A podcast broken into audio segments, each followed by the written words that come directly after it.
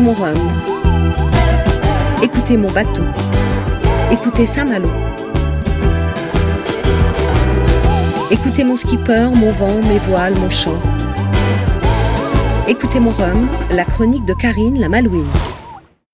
Vous montez sur votre vélo, vous pédalez, vous pédalez. Vous êtes en train de vider votre lave-vaisselle, tâche récurrente qui revient chaque jour. Vous ouvrez votre courrier, des factures, de la publicité, des factures, de la publicité, encore des factures. Allez, stop, vous arrêtez tout. Vous décrochez. Trois minutes, une bulle d'air et de trois minutes pour écouter mon rhum. Comment est-il possible que deux skippers se retrouvent au coude à coude après 3542 milles nautiques, soit 6560 km en solitaire? À l'heure où j'écris ces lignes, rien n'est encore joué. Où vous m'écouterez, le sort en sera jeté. Mais ici, en Guadeloupe, nous sommes tous pendus à l'application Route du Rhum.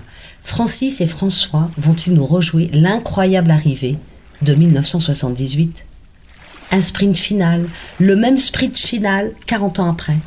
Est-ce seulement possible, envisageable, raisonnable? La belle légende du Rhum se reproduira-t-elle une fois encore? J'y crois, oui j'y crois, je ne sais pourquoi mais j'y crois, parce que je crois au signe, parce que je l'ai toujours pensé, la route du Rhum c'est avant tout du rêve, du rêve en bas. Et le rêve, ce sont les dieux, les chamans, les esprits divins, les sorciers qui le fabriquent, n'est-ce pas? Oui, tous ont dû écouter Le Grand Marin, ma chronique du 2 novembre. Ils l'ont écouté parce que, par le plus grand des hasards, c'est ma treizième chronique. Elle s'appelle Épisode 13, Le Grand Marin. Ça ne s'invente pas. Ce chiffre 13 qui s'est toujours retrouvé au centre de superstitions religieuses, historiques, mathématiques et nautiques.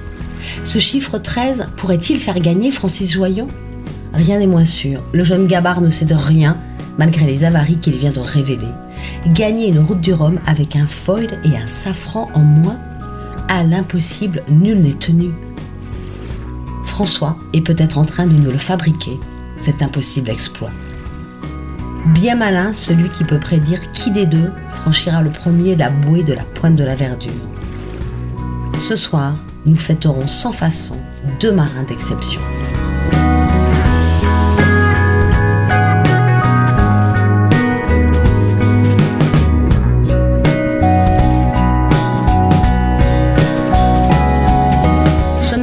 Écoutez mon rhum a fait petite souris à l'hôtel La Créole Beach.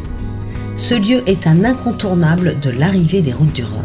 Ils sont tous là, les VIP, les officiels, les journalistes, les organisateurs, les teams et les équipes, les familles des skippers, des photographes déambulent avec des objectifs longs comme des bras.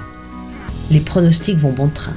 On pourrait se croire dans l'avant-salle d'un hippodrome chic aux murs couverts de boiseries exotiques, à ceci près que le costume de rigueur est le port d'un t-shirt à l'effigie de l'organisation ou de son marin favori.